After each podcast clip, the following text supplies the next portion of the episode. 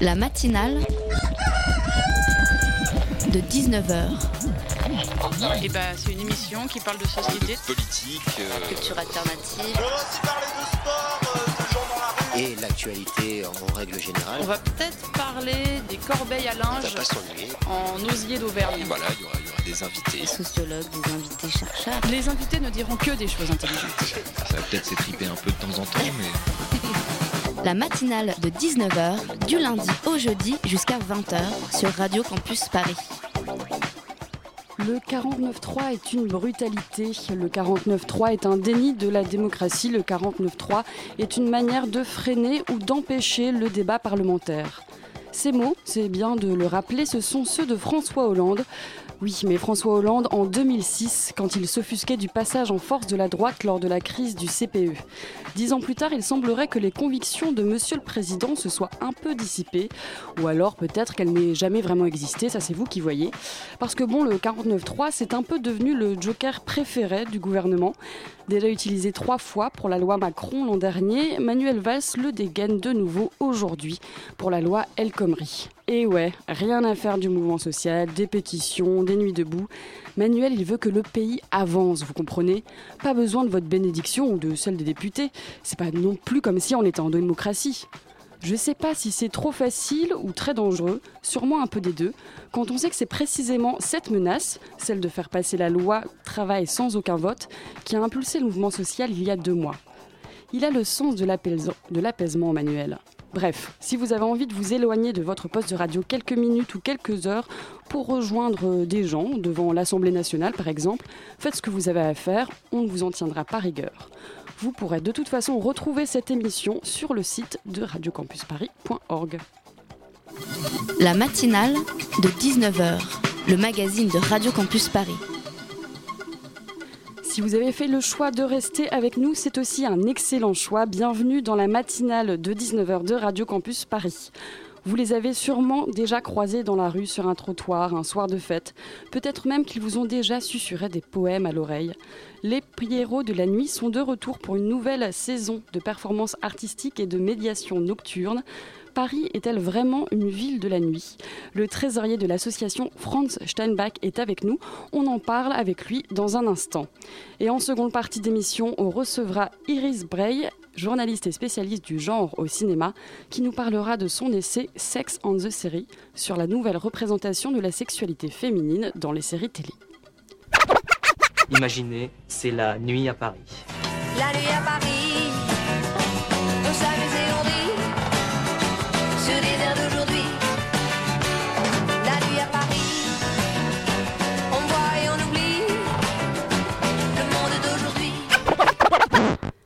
Il sillonne les rues de Paris tous les étés depuis 4 ans pour réconcilier les riverains et les fêtards parisiens.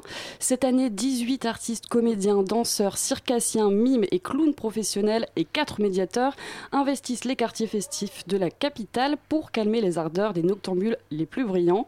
Pour en parler, j'ai à ma gauche Maureen, membre de la rédaction de Radio Campus Paris. Bonsoir Maureen. Bonsoir. Et ensemble, nous recevons donc Franz Steinbach, trésorier de l'association Les Pierrots de la Nuit. Bonsoir. Bonsoir.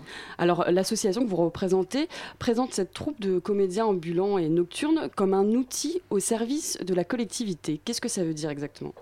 Oui, tout à fait, un outil au service de la collectivité, car euh, on est vraiment là pour préserver la qualité de la vie nocturne à Paris, c'est-à-dire euh, essayer de rassembler euh, autour de cette nuit aussi bien les riverains, mais aussi naturellement ce que l'on est tous à un moment ou à un autre, à part être riverain de Paris, on est aussi fêtard, et on a envie de profiter des lieux et de faire en sorte qu'ils perdurent dans leur activité.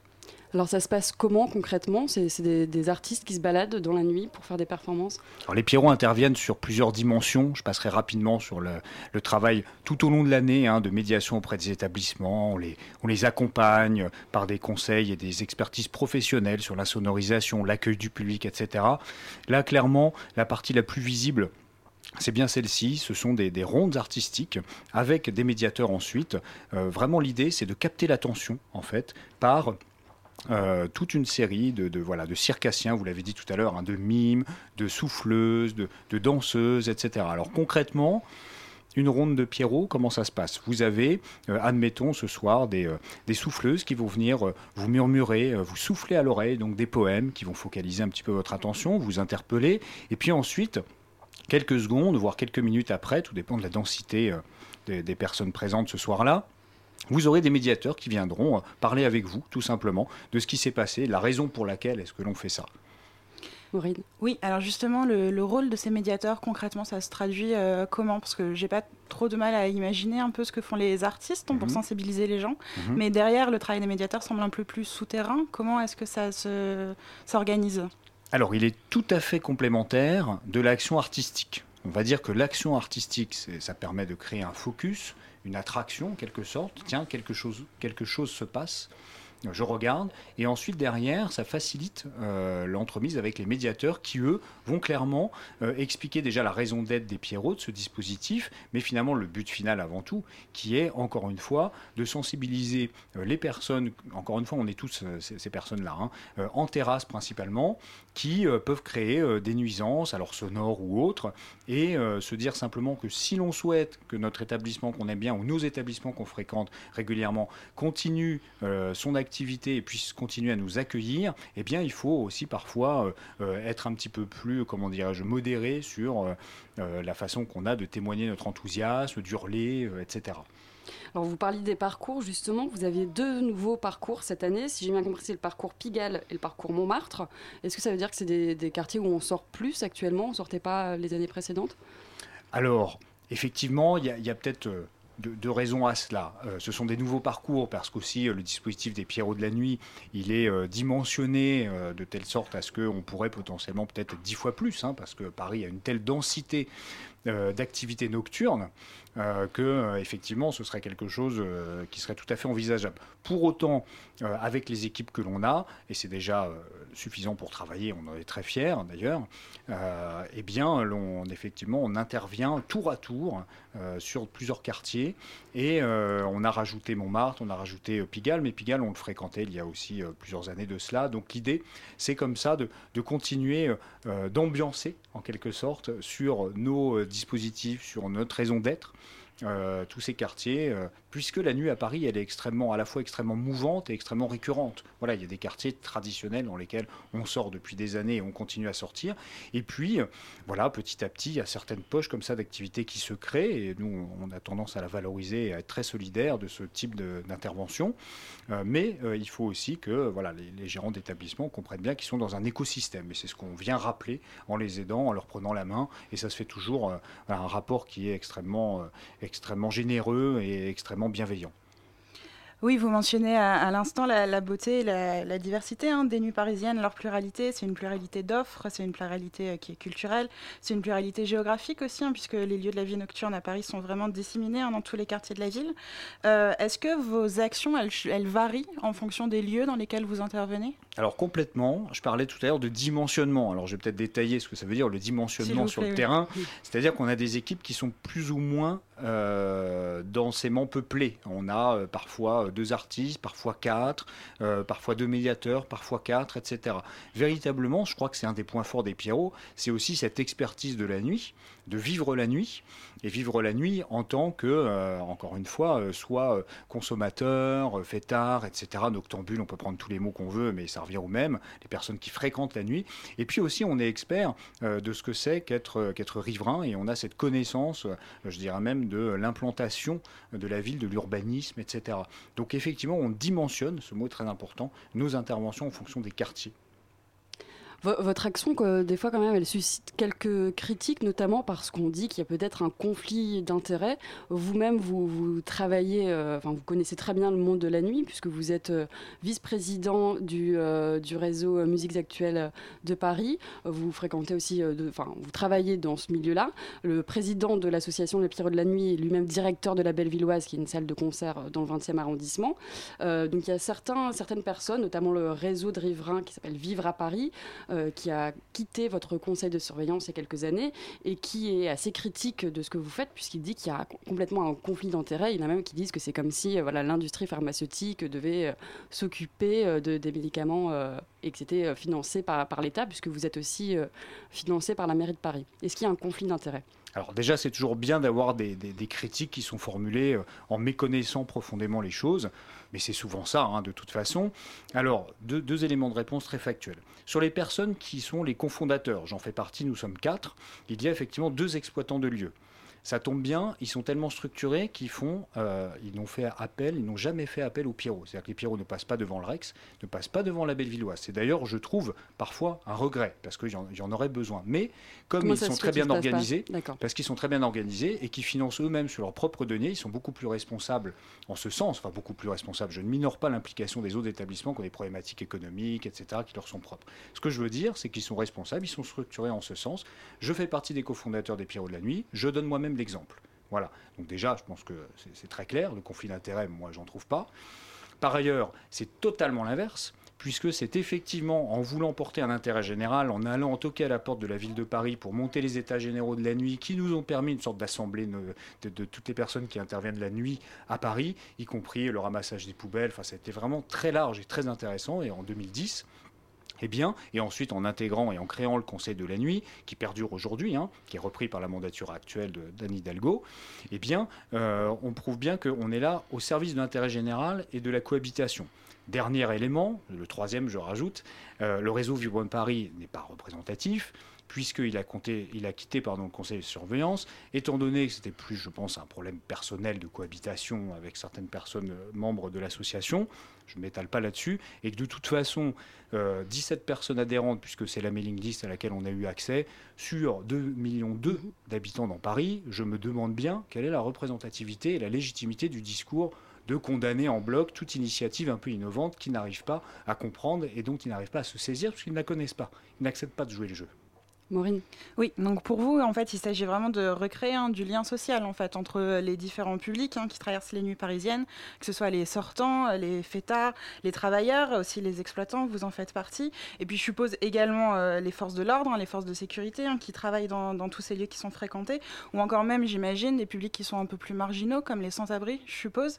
Euh, donc au fond, cette éducation aux nuisances sonores et euh, au silence, c'est une façon finalement de rétablir du dialogue. Alors oui, c'est pas une éducation au silence, hein, attention.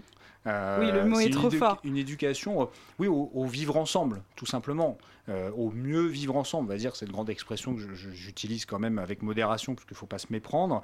Mais euh, c'est clair qu'on est une sorte d'organe de représentation de la société civile. C'est porté par des gens du terrain. Voilà, c'est tout bête, qui en plus, on l'a dit, hein, il n'y a pas de conflit d'intérêt, ils n'ont pas d'intérêt direct, si ce n'est de juste dire, bah, écoutez, nous, on a testé de la médiation dans nos établissements, ça nous a facilité la vie. Maintenant, on connaît les personnes qui habitent au-dessus de chez nous, on a le numéro de téléphone, ils ont notre numéro, on connaît le commissariat, on connaît euh, l'élu référent de la mairie d'arrondissement. S'il y a un problème, on peut tous s'appeler dans le quart euh, et gérer la crise. Eh bien, ça a été de décliner, je dirais de façon très basique, hein, ce principe et de l'étendre à tout Paris. La volonté, une des volontés peut-être aussi euh, des Pierrots de la nuit, c'est peut-être aussi de développer le tourisme nocturne de Paris, parce qu'il y a quand même beaucoup de villes euh, européennes qui sont très connues pour leurs activités nocturnes. Paris peut-être pas autant. Est-ce que c'est aussi une de vos volontés aujourd'hui?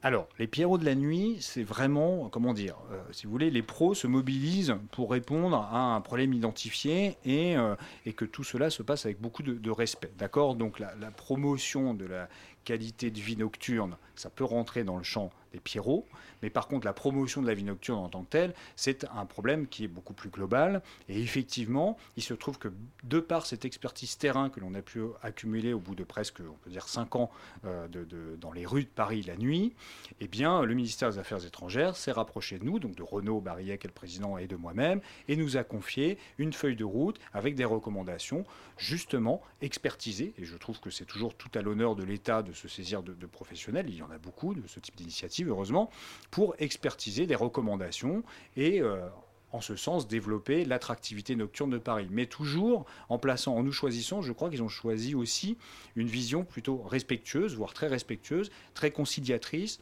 médiatrice en quelque sorte, à la différence d'autres opérateurs très respectables, mais qui auraient fait quelque chose de résolument peut-être beaucoup plus festif et intrusif.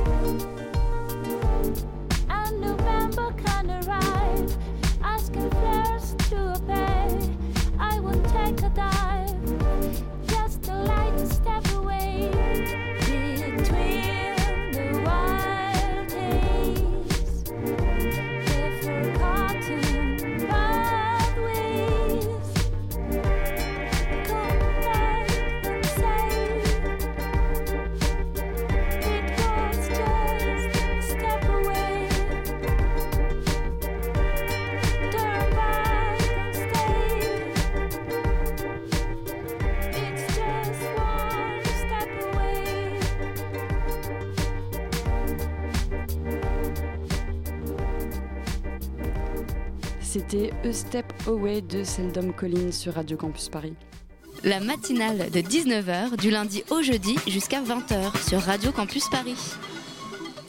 Vous écoutez toujours la matinale de 19h de Radio Campus Paris sur le 93.9 et nous sommes toujours avec euh, Franz Steinbach des Pierrots de la Nuit pour parler, et oui, des nuits parisiennes. Alors Franz, vous avez la volonté avec les Pierrots de la Nuit de partir à la conquête de l'Europe, c'est-à-dire vous voulez en fait exporter cette initiative? Alors c'est même euh, plus avancé que ça. Réellement, ça fait déjà plusieurs années, euh, bientôt trois, que l'on est venu chercher l'expertise des Pierrots pour effectivement l'importer, pour le coup, donc à Rotterdam, à Berlin, à Bruxelles. Et aujourd'hui, il existe des dispositifs similaires, comparables, où on a opéré tel, je ne sais pas, un transfert de compétences en quelque sorte. Et euh, on est très touché par cela. Et aujourd'hui, donc, je le disais, on, on va plus loin puisqu'on lance une véritable coopération internationale, ou du moins européenne pour l'instant, sur le sujet de la nuit et sur la médiation artistique de nuit principalement. Et ça, c'est vrai que c'est une, grande première, c'est une belle aventure. On a la ville de Barcelone, en plus de celle que j'ai citée, qui nous retrouve, et la ville de Florence pour l'instant. Mais c'est vrai que c'est un partenariat qui est à la fois donc avec les collectivités locales, euh, les riverains, les professionnels, toujours les mêmes, hein, gérants d'établissements, le cœur de métier, on va dire, mais en plus, on, là récemment, on va euh, inclure des universitaires, des chercheurs. Donc on va vraiment avoir une sorte de, de pôle nuit c'est un peu le nom de code qu'on s'est donné. Euh, et c'est vrai qu'on est euh, extrêmement fiers de ça, hein, d'autant que ce sont des gens qui sont venus euh, nous chercher. Donc, Vous étiez aussi à l'origine de l'Euro Council of the Night, c'est ça C'est exactement ça, voilà, tout à fait. C'est assez drôle quand même que ça vienne d'une initiative parisienne, puisque il y a d'autres villes en Europe quand même qui sont plus connues pour, pour leurs activités nocturnes. D'ailleurs, j'ai vu que vous aviez fait un, un rapport ou un dossier avec l'Euro Council of the Night, dans lequel j'ai vu qu'il y avait seulement presque 4%, donc c'est pas beaucoup, des touristes qui viennent à Paris pour, euh, pour faire la fête la nuit. C'est quand même pas grand-chose. C'est vrai. Euh, après, on défend, je crois, autre chose que, que Berlin, Barcelone ou Londres, etc. D'ailleurs, c'est tant mieux, puisqu'il ne s'agit pas de faire la, même chose.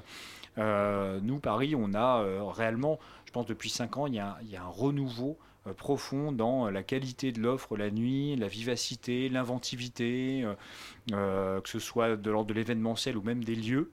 Et c'est vrai que bah voilà, c'est ça qu'on souhaite mettre aussi en avant euh, par cette initiative, c'est la documenter, l'expertiser et puis euh, la mettre en vitrine. Et donc on rejoint des problématiques un petit peu plus larges encore. J'en parlais tout à l'heure de cette feuille de route par exemple pour le Quai d'Orsay. Mais voilà, tout ça est très lié.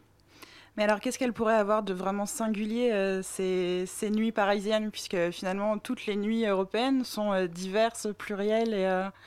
Alors, Déjà très simple, euh, Paris est largement, euh, comment dirais-je, écrasante dans la qualité, euh, plutôt la densité de son offre. On a 300 événements par soir en moyenne tout au long de l'année, donc c'est énorme. C'est plus qu'à Berlin ou à Barcelone Et c'est bien plus que Berlin et Barcelone. Pensez, il y a 10 000 établissements de nuit à Paris. Dans, pour les jours vraiment festifs, c'est-à-dire jeudi, vendredi, samedi. On en a un peu plus de 3000 à Barcelone en comparaison. Donc et ça, vous pouvez le prendre Alors c'est quoi C'est le cadre de vie qui est mieux à Barcelone, peut-être? Le soleil, la plage? C'est pas forcément un cadre de vie, c'est assez différent. Paris est déjà euh, la, ville la plus dense parmi toutes celles que l'on a étudiées. Hein, c'est 26 000 habitants au kilomètre carré et on n'en a que, entre guillemets, 15 à 16 000 à Barcelone et 3 à 4 000 à Berlin. Donc déjà, forcément, l'offre, quelle qu'elle soit, qu'elle soit diurne ou nocturne, elle est conditionnée par la densité et l'étendue du territoire. D'accord? Mais c'est intéressant de parler de Barcelone puisque Barcelone, c'est 100 km, Paris, c'est 105 km. Il y a 2 millions de personnes, plus ou moins. Enfin, 1,7 million à Barcelone et 2 millions à Paris.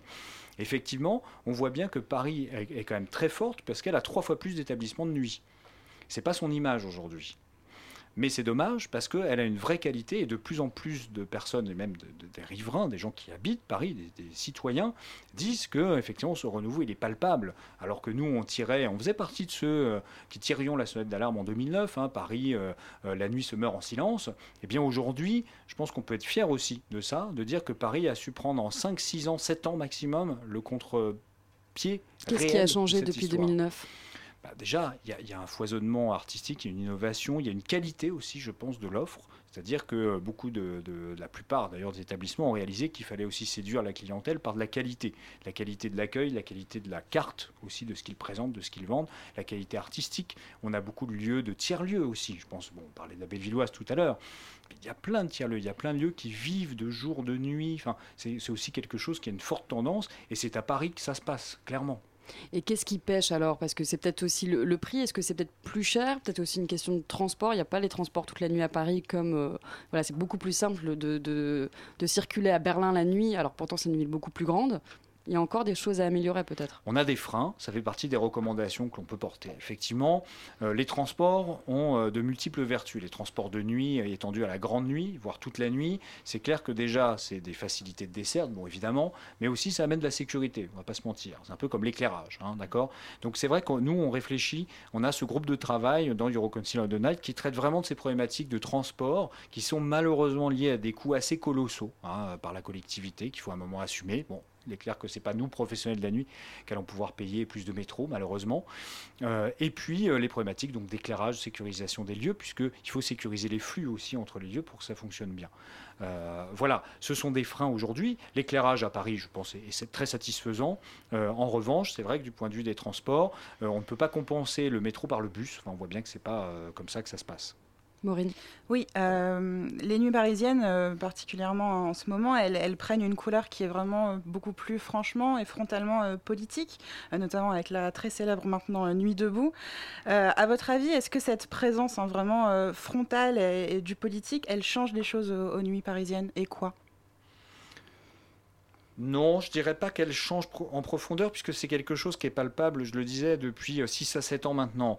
Donc c'est une sorte à la fois de reconnaissance et de focus sur la nuit, mais euh, il faut pas oublier que la nuit a, a beaucoup plus euh, d'avantages que d'inconvénients, largement, et on est toujours, d'ailleurs avec les fondateurs des Pierrons, on est toujours en train de dire, mais pourquoi est-ce que euh, systématiquement, beaucoup de gens parlent de la nuit comme s'il fallait la subir et disent pas du tout la même chose du jour, qui parfois est beaucoup plus violent aussi que la nuit, parce que pressurisation sur euh, le lieu de travail, etc. Bon, j'en passe et des meilleurs.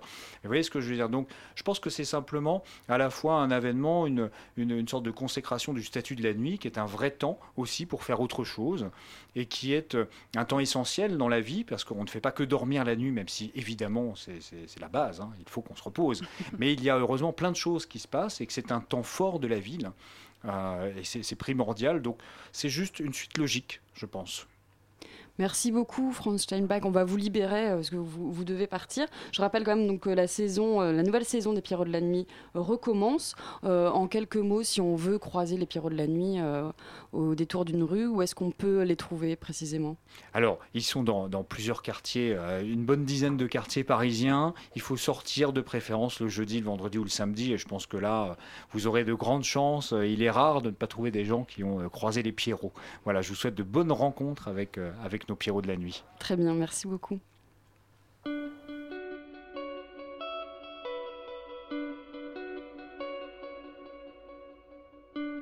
La matinale de 19h, du lundi au jeudi jusqu'à 20h sur Radio Campus Paris.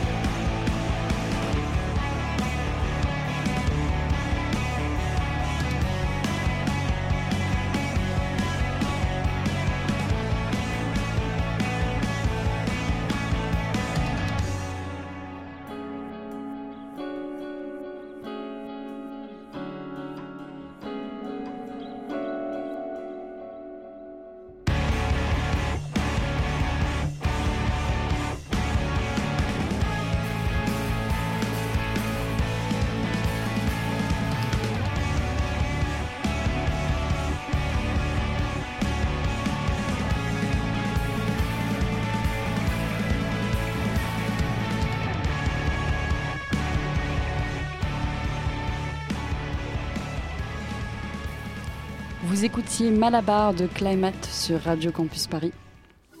La matinale de 19h sur Radio Campus Paris. Il est 19h31 et vous écoutez toujours la matinale de 19h sur le 93.9. C'est l'heure de la chronique de Valentin. Bonsoir Valentin. Bonsoir. Alors tu vas nous parler du nouveau maire de Londres, Sadiq Khan, qui est, comme vous le saviez, un travailliste issu des classes populaires et qui a battu le candidat conservateur Zach Goldschmidt. Alors cette élection a provoqué beaucoup de réactions en France car il s'agit euh, du premier maire musulman d'une grande capitale européenne. Comment expliquer cette victoire, Valentin? Denis Lacorne, professeur de recherche aux séries Sciences politiques, analyse les élections américaines avec l'angle démographique. La démographie, c'est l'avenir. Aux USA, les différences démographiques des diverses populations peuvent faire gagner ou perdre une élection. Dans certains États comme le Mississippi et la Louisiane, la forte présence de la population afro-américaine a donné une grande avance électorale à Hillary Clinton sur son adversaire, Bernie Sanders, aux primaires démocrates. Cette règle s'applique aussi à Londres, avec les dernières élections municipales. La victoire du travailliste Zadik Khan a plusieurs raisons. Son parcours exemplaire, passant de fils de prolétaires immigrés à la mairie d'une capitale monde, une ville de plus en plus chère pour les pauvres, un candidat conservateur en carton, et les profondes mutations démographiques de la ville. Et quels sont ces bouleversements démographiques au sein de la ville de Londres? Or, depuis le recensement ethnique de 2011 de la population Grande-Bretagne, on sait que la population blanche britannique est minoritaire à Londres avec 44%. Si on compte les populations blanches européennes, on monte à 59%. La deuxième communauté sont les Asiatiques, composés en grande majorité d'Indiens et de Pakistanais avec 18%, suivi des populations d'Afrique avec 13%. Ces chiffres s'expliquent par l'immigration, la forte natalité chez ces populations et le phénomène des white flight, l'envolée des blancs, dans certains quartiers de Londres. Ces différentes populations se sont reconnues chez Sadiq Khan dans les questions sociales et identitaires et lui ont apporté leur vote. On compare souvent Londres et Paris, qui est aussi une capitale monde. Un maire musulman est-il possible dans les prochaines années de- à Paris? À Paris, c'est différent. Le white flight chez les catégories populaires a eu lieu dans les 18e et 19e arrondissements de Paris fin des années 90, début 2000, mais il fut remplacé par les bourgeois bohèmes, qu'on appelle souvent les bobos. À Paris, c'est une ville de plus en plus sociale et la polémique sur la composition monochrome de Nuit debout en est une illustration. La composition sociale de Paris est à l'opposé de Londres. Un maire musulman à Paris, c'est possible, mais il faut qu'il écoute Benabar, mange bio, s'habille chez The Couples et lise Yann Moix. C'est possible, mais moi je dis bonne chance. Merci beaucoup pour cette analyse, euh, Valentin. La matinale de 19h. Le magazine de Radio Campus Paris. Du lundi au jeudi jusqu'à 20h. Quels points communs ont les séries Sex and the City, Girls, Scandal ou encore Orange is the New Black? Eh bien, elles ont montré les unes après les autres différentes facettes de la sexualité féminine, bien souvent occultées dans les séries télé. C'est ce que raconte notre invitée Iris Bray dans son essai Sex and the Série. Bonsoir. Bonsoir. Et pour vous interviewer ce soir, j'ai l'honneur d'avoir à mes côtés la spécialiste des séries de Radio Campus Paris. Bonsoir Flore. Bonsoir, rien que ça. Eh oui. Alors bonsoir Iris Bray, j'ai peut-être une, une première question qui est d'ordre euh, chronologique. Quelles sont un peu les premières séries à avoir instauré cette, euh, cette transition hors du patriarcat et pour une libération euh, euh, dont vous parlez dans votre livre? Vous citez beaucoup les séries des 10-20 dernières années. On remonte grosso modo jusqu'à Seinfeld ou Sex and the City. Est-ce qu'il n'y avait pas des séries déjà avant qui, où il y avait des prémices de cette libération-là?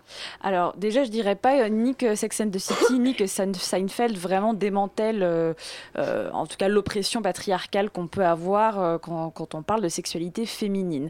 Il y a des séries avant qui abordent la libido des, des femmes et qui abordent leur sexualité, je pense aux craquantes, mais vraiment pour moi, les séries qui remettent en cause le patriarcat, c'est vraiment des séries plus des années 2010 et c'est vraiment une nouvelle euh, génération euh, euh, aussi de femmes showrunneuses qui n'étaient pas vraiment aux manettes avant. Donc qui sont pas de la même génération. hein. Je pense de, de Jill Soloway, Genji Cohen, euh, Shonda Rhimes, Lina Dunham. Euh, c'est pas des femmes euh, qui sont qui ont le même âge ou qui même viennent du même milieu ou qui ont même eu le même parcours, mais en tout cas c'est des femmes qui s'attaquent à la, aux sexualités féminines au pluriel avec un nouveau, avec oui je dirais euh, en étant libérée en tout cas d'un discours euh, euh, qui pouvait avant être très très euh, oppressant. Alors justement, on parle de Lena Dunham, de Jill Soloway. Est-ce que justement, c'est pas aussi une étape très importante dans cette libération de la parole sexuelle et de la représentation que les femmes soient derrière la caméra pour éviter euh, le fameux male gaze? Oui, c'est clé, c'est absolument clé, je pense, même s'il n'y a pas que des femmes qui font des choses euh, intéressantes. Les frères Duplass aussi ont des personnages féminins complexes avec des sexualités, euh, voilà, qui, qui évoluent au, au- fil des épisodes. Mais c'est sûr que l'émergence, en tout cas, de femmes à des postes de pouvoir va avoir une incidence directe sur ce qu'on raconte. C'est comme partout. Qu'est-ce qui change concrètement dans ces séries pour ceux qui connaissent pas les séries dont Ouais. vous parlez? Qu'est-ce qu'il y a de nouveau dans une série euh, comme Girls, donc qui est créée par Lena Dunham? Bah, en fait, euh, les rapports sexuels, quand on les regarde euh, à la série télé, c'est souvent un homme qui pénètre une femme et puis ça se termine quand l'homme jouit. Euh, dans des séries comme Girls Orange is the New Black, déjà, c'est pas forcément un homme et une femme, ça se termine pas forcément au moment de la jouissance masculine. Et puis, c'est des femmes qui explorent ce que c'est que leur sexualité, leur corps, leur rapport à l'autre, leur rapport amoureux. Et, voilà, et de, voir des personnages féminins qui aussi décident de, de s'emparer de leur destin et de leur destin sexuel, ça c'est très novateur. Même si on l'avait vu un peu dans Sex and the City, c'était quand même toujours dans le but euh, d'épouser un homme. Enfin, il y avait toujours Oui, ça ça- restait très cliché, Ça restait très. Voilà, on était vraiment Oui. encore dans la quête du prince charmant. Là, on est dans des séries qui ne se, avec des perso- personnages féminins en fait, qui n'ont plus besoin de tout le temps rechercher le mari et qui en plus ne comparent pas leur sexualité à la sexualité masculine. Alors que Sex and the City, c'était voilà, les le pilote, c'est est-ce que je peux baiser comme un homme homme en 2010 et après, on n'est plus dans cette revendication-là, on est dans quelque chose de vraiment novateur où la question ne se pose plus. Alors justement, on, a- on, a, on cite là deux, deux séries qu'on oppose souvent, Sex and the City et Girls, mais elles ont quand même en, en commun d'être produites pour le câble. Or, euh, aux États-Unis, les chaînes, les séries qui passent sur les chaînes de network, il y a une, une sorte de comité de censure où on peut pas dire un certain nombre de mots ni montrer un certain nombre de choses. Est-ce qu'il y a vraiment que sur le câble que peut avoir lieu euh, cette libération-là, ou est-ce qu'il y a quand même une évolution possible aussi pour le network, pour ceux qui n'auraient pas le- les moyens de se payer le câble, par exemple Alors, je pense qu'il y a deux choses. Déjà, je pense que là où il y a le plus, de liberté, c'est vraiment sur les plateformes de VOD. Donc, c'est sur Netflix et Amazon, pour moi, qu'il y a les- vraiment les séries qui vont le plus loin et qui abordent le plus de choses possibles. Après, je pense que sur les séries de, de network comme ABC, donc qui est l'équivalent de notre TF1 ou de notre France 2, il y a déjà des choses euh, assez révolutionnaires qui ont été mises en place par euh, Shonda Rhimes des Grey's Anatomy, avec euh, des personnages euh, LGBT, avec des personnages euh, euh, de femmes handicapées qui avaient des sexualités. Enfin, on, on a vu quand même des choses euh, très novatrices déjà sur ces chaînes-là. Et, et Shonda Rhimes aussi s'empare de la question d'une des sexualités aussi des femmes noires et des violences racisées quand une femme noire est sexualisée. Et ça, je trouve ça vraiment passionnant. Et c'est intéressant que ça se passe sur ABC et pas sur HBO. Parce que HBO, c'est quand même majoritairement des séries d'hommes De séries produites oui. euh, par des hommes blancs riches. True Blood, euh, The Shield et oui. compagnie. Euh, Breaking Bad, Oui. euh, voilà, où il y a Game of Thrones, où il y a quand Oui. même une des sexualités féminines qui sont souvent réduites à des levrettes ou à des scènes de viol, ce qui est assez dommage. Oui, et justement, comment est-ce que vous avez constitué votre corpus? Mm. Il y a différents chapitres dans votre livre sur le, d'abord sur le langage, ensuite sur le plaisir, sur le plaisir, sur les violences et sur le LGBT.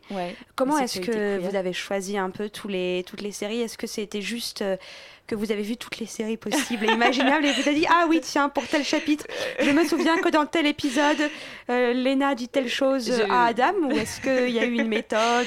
Euh, j'ai fait beaucoup de recherches, c'est vrai. Après, moi, je suis sériephile à la base. C'est des séries qui, que je suivais depuis euh, un certain temps.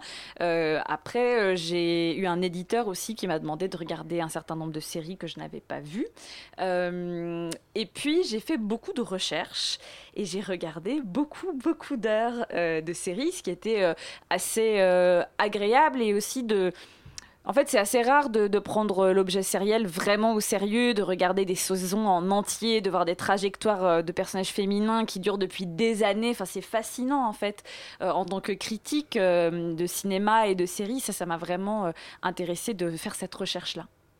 Vous parlez depuis tout à l'heure de, séries américaines. Est-ce qu'il y a des équivalents en France? Est-ce qu'il y a des séries en France où, où la sexualité féminine est montrée de, autrement? Alors, euh, la France a beaucoup, beaucoup de retard. Récemment, pour être positif, euh, j'ai la série 10% de Fanny Herrero a par exemple un personnage euh, féminin en rôle principal qui aime les femmes. Ça, ça n'a jamais été vu avant sur France 2. euh, qui a une sexualité. On voit un cunilingus en hors-champ, mais il est suggéré. Ça, c'est pour moi des vraies avancées. Ça raconte des choses très intéressantes. C'est-à-dire que c'est un personnage qui n'est pas que réduit en plus à sa sexualité. C'est qu'elle est brillante dans ce qu'elle fait et en plus, elle aime les femmes. Donc je pense que là, on, on- on se diversifie.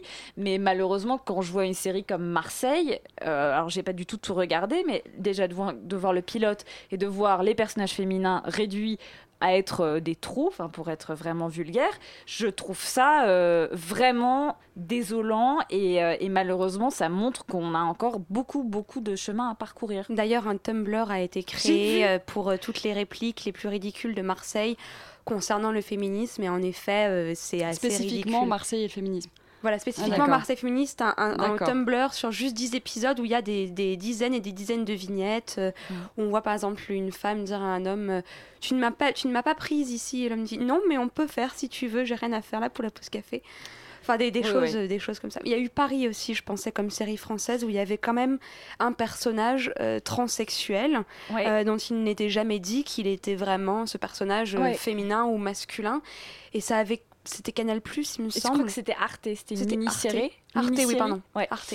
Euh, ouais, ouais. Alors, il y a, y a des, parfois des mini-séries qui euh, montrent des choses euh, euh, qui, en tout cas, qu'on qu'on n'a pas l'habitude de voir dans, dans l'horizon sériel français. Mais je veux dire, c'est vraiment une telle minorité que, que ça montre qu'il y a un vrai problème. Et on en parlait juste avant l'émission, euh, toutes les deux. Je pense que c'est aussi parce que euh, les scénaristes français ne sont peut-être euh, sont moins sensibilisés en tout cas aux représentations de genre et, euh, et l'importance que ça a euh, aussi. Est-ce que c'est parce qu'on a une lacune en France, justement, du fait même de, de savoir ce que c'est que le genre et les gender studies? Est-ce qu'il y a une, une lacune vraiment de ce point de vue-là, qui en plus est accrue par le fait que les séries dont on parle depuis tout à l'heure sont pas toujours accessibles? Les séries qui sont sur Netflix, sur Amazon, il faut attendre euh, qu'elles sortent en DVD pour y avoir accès, enfin techniquement. Parce que personne ne télécharge ici. C'est parfaitement Personne. illégal, on voit pas du tout Tout le monde parle parler. parfaitement anglais. Évidemment, en Euh, plus. Oui, bien sûr. Pour moi, il y, a une- il y a une corrélation qui est très très forte entre l'université américaine et euh, la place qu'ont euh, euh, Judith Butler, Yves Sedgwick, euh, etc. euh, euh, dans, dans le discours universitaire qui est repris parfois directement euh, par Lina Dunham, par Jill Soloway, qui cite même hein, parfois les auteurs de ces textes et et c'est les penseurs de, tout ce qui est euh, queer studies et gender studies. Donc euh, voilà, la queer theory est intégrée euh, dans les séries, ce qui n'est absolument pas le cas en France.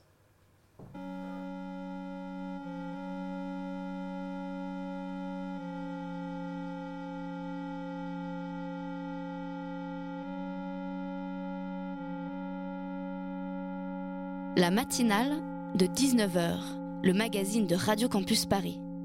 All I wanna say is it'll be alright.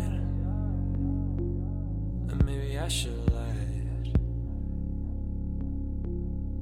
All I wanna say is it'll be alright. And maybe I should lie. All I wanna say is it'll be alright. And maybe I should lie. Cause all I wanna say is it'll be alright. And maybe I should lie. Cause all I have to offer is my love. It's not enough. Cause all I have to offer is my love. It's not enough.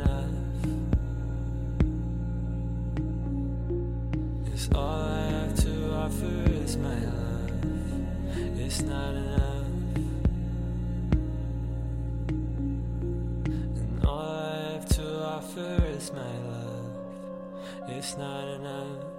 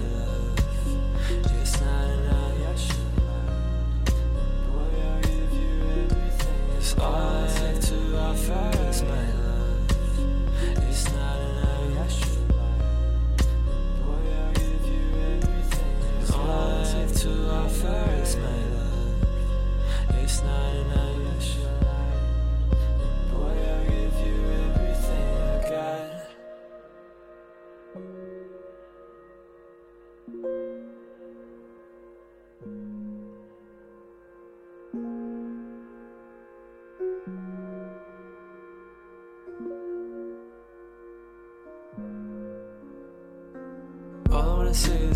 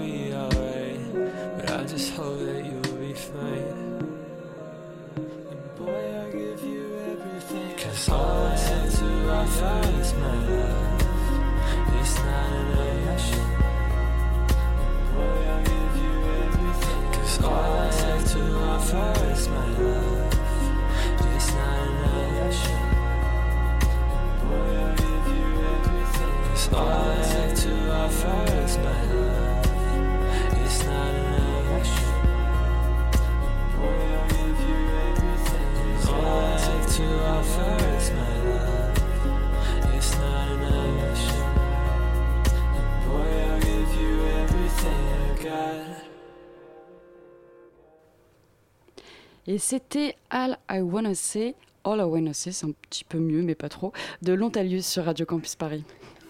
La matinale de 19h. On est toujours avec Iris Brest, journaliste et spécialiste du genre au cinéma, auteur de l'essai Sex en deux séries et bien sûr avec Flore, notre spécialiste série.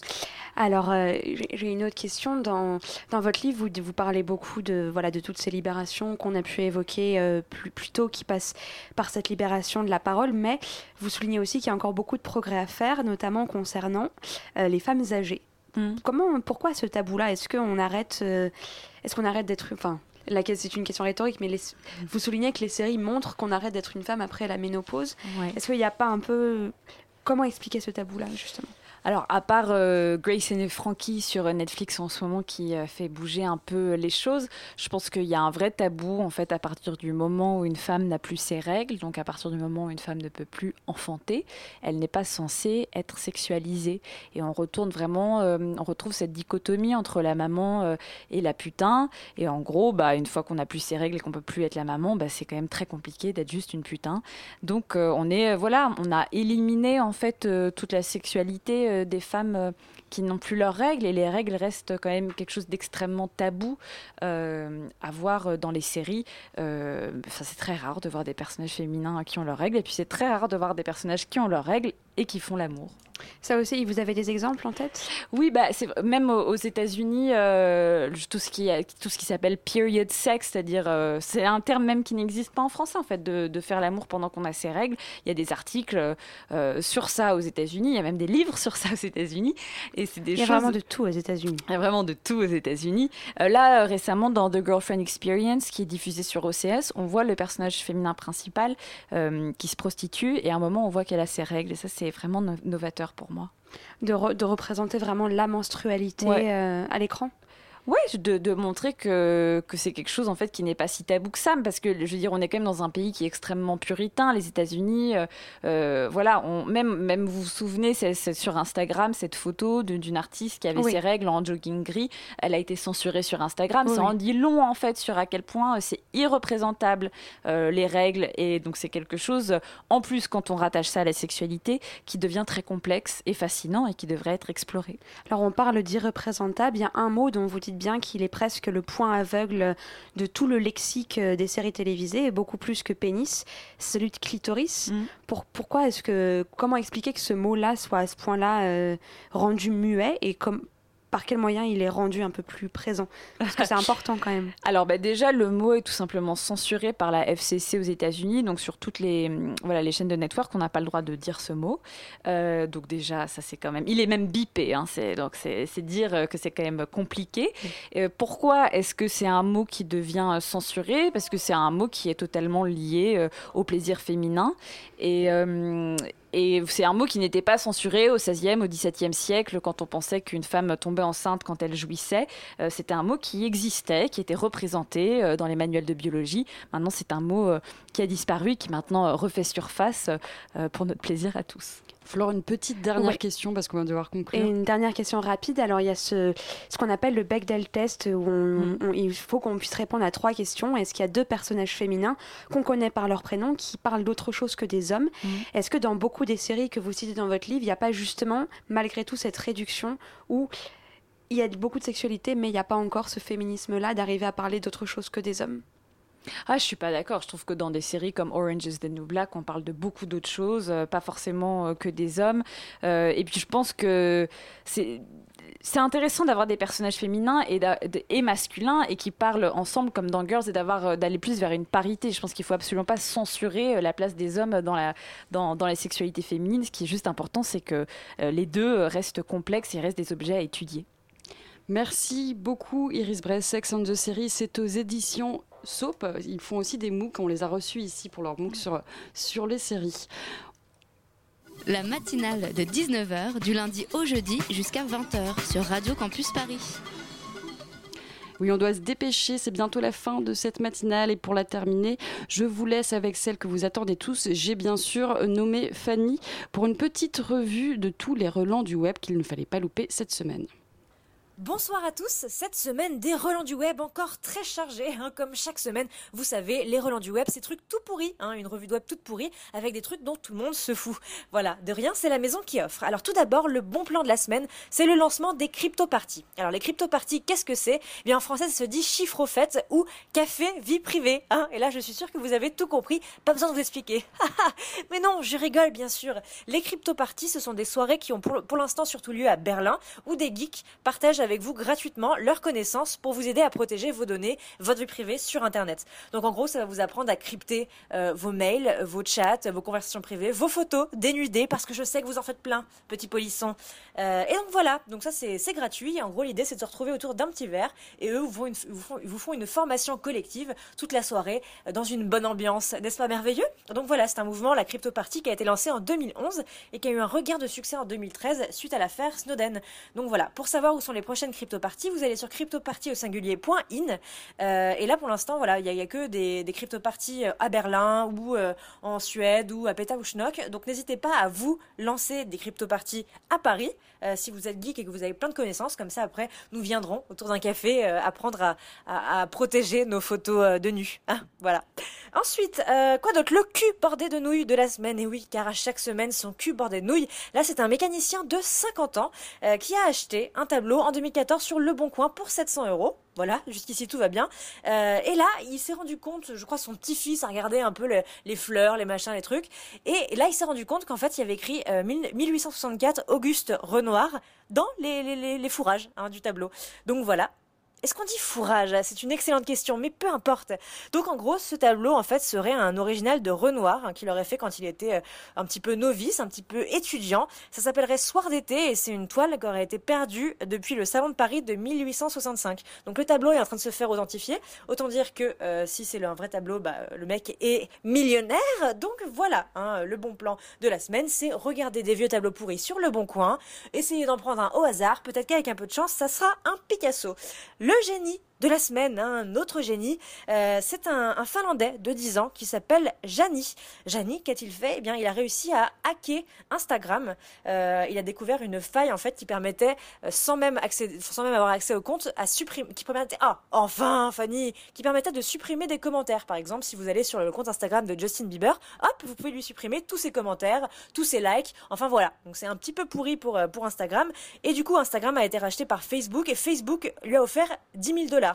Donc c'est plutôt pas mal. hein. Si vous aussi vous arrivez à trouver des failles comme ça dans le dans le logiciel, n'hésitez pas à l'envoyer. Euh, Facebook a lancé un truc qui s'appelle le Bounty Programme, qui permet à tout le monde d'envoyer je sais pas, un, récapitulatif de failles qu'ils auraient éventuellement trouvées. Donc allez-y, si vous voulez un peu geeker, lancez-vous. Peut-être que vous serez, euh, je sais pas, riche après quoi. Pour l'instant, il y a que 210 personnes qui ont été récompensées, qui ont gagné un prix contre 13 000 euh, signalements. Euh, envoyer de, choses qui ne marchent pas, de bugs, etc. Donc, bon courage. Et enfin, la mode débile de la semaine, car je me soucie de votre web credibility. Et oui, car je vous aime. Euh, eh bien, écoutez, si vous voulez avoir du succès sur Vine, il y a une, mode qui a été lancée. C'est euh, remplir votre bain. Si vous avez une baignoire, il faut déjà avoir une baignoire. Et il lançait des choses complètement euh, absurdes, de type pastèque, de type ficus, de type pot de cornichon qui s'explose voilà, sur le bord du truc avec les, les cornichons qui flottent euh, dans l'eau. Et en fait, c'est une mode qui a été, euh, qui a été lancée sur Vine hein, suite à un, lancement euh, d'une enseigne de cosmétiques qui s'appelle Lush, qui a lancé un, produit, une sorte de bain moussant pour le bain qui s'appelle la bombe de bain. Et du coup, une première personne a montré sa, boule Lush de bombe de bain dans la baignoire, sauf que ça a été détourné. En fait, la vidéo est devenue un mème, et du coup, tout le monde fait sa propre bombe de bain. voilà, donc à chacun la liberté de lancer ce qu'il veut. Et donc, du coup, le nom des produits des boules de bain sont détournés. Par exemple, il y a un bass bomb, donc une boule de bain euh, effet boisé qui est sorti chez Lush. Et bah, hop, un mec s'est empressé de lancer un arbre, hein, euh, voilà, sa propre boule de bain effet boisé. Donc voilà, n'hésitez pas. Chaque vidéo fait plus de 10 000 vues. euh, à chaque fois, je vous rappelle que Vine, voilà, c'est des vidéos de 6 secondes qui passent en boucle. Donc chaque, chaque vidéo dépasse les 10 000 vues, les 10 000 likes. Donc allez-y, foncez si vous voulez connaître le succès sur Internet. Allez dans votre baignoire ou dans celle de votre voisin, peu importe, et lancez-y n'importe quoi, une pastèque, euh, voilà, des cailloux, euh, votre frère, votre mère, votre père, votre enfant, hein, que sais-je, votre mec, voilà, ou votre meuf. De rien, c'était un plaisir. Euh, Bonne semaine sur Internet, au revoir et bisous. Bisous Fanny et merci beaucoup pour ces infos croustillantes. La matinale c'est fini pour aujourd'hui. Vous pouvez bien sûr retrouver cette émission euh, dès demain je pense sur le site radiocampusparis.org. Vous pouvez aussi nous retrouver sur les réseaux sociaux. On se retrouve euh, pas demain mais jeudi car demain à la même heure il y aura Europhonica en direct du Parlement européen. Je remercie pour cette merveilleuse émission Maureen, Valentin, Flore, Charlène, Fanny et bien sûr Camille qui n'est pas là mais on pense bien sûr à elle. Tout de suite, c'est On veut du solide sur Radio Campus Paris. Salut Lucie. Salut. Vous allez parler de quoi là? Nous allons faire une émission pour nous serrer les uns contre les autres dans ces temps difficiles et nous accueillons euh, l'association Le Refuge qui aide des jeunes euh, qui ont été en situation d'homophobie à avoir un logement. Et ensuite, nous allons re- recevoir le groupe Le Vasco pour son nouvel EP. Pas de live, mais une écoute attentive, des commentaires euh, dithyrambiques, ça va être super. Super, ben on reste à l'écoute alors sur Radio Campus Paris.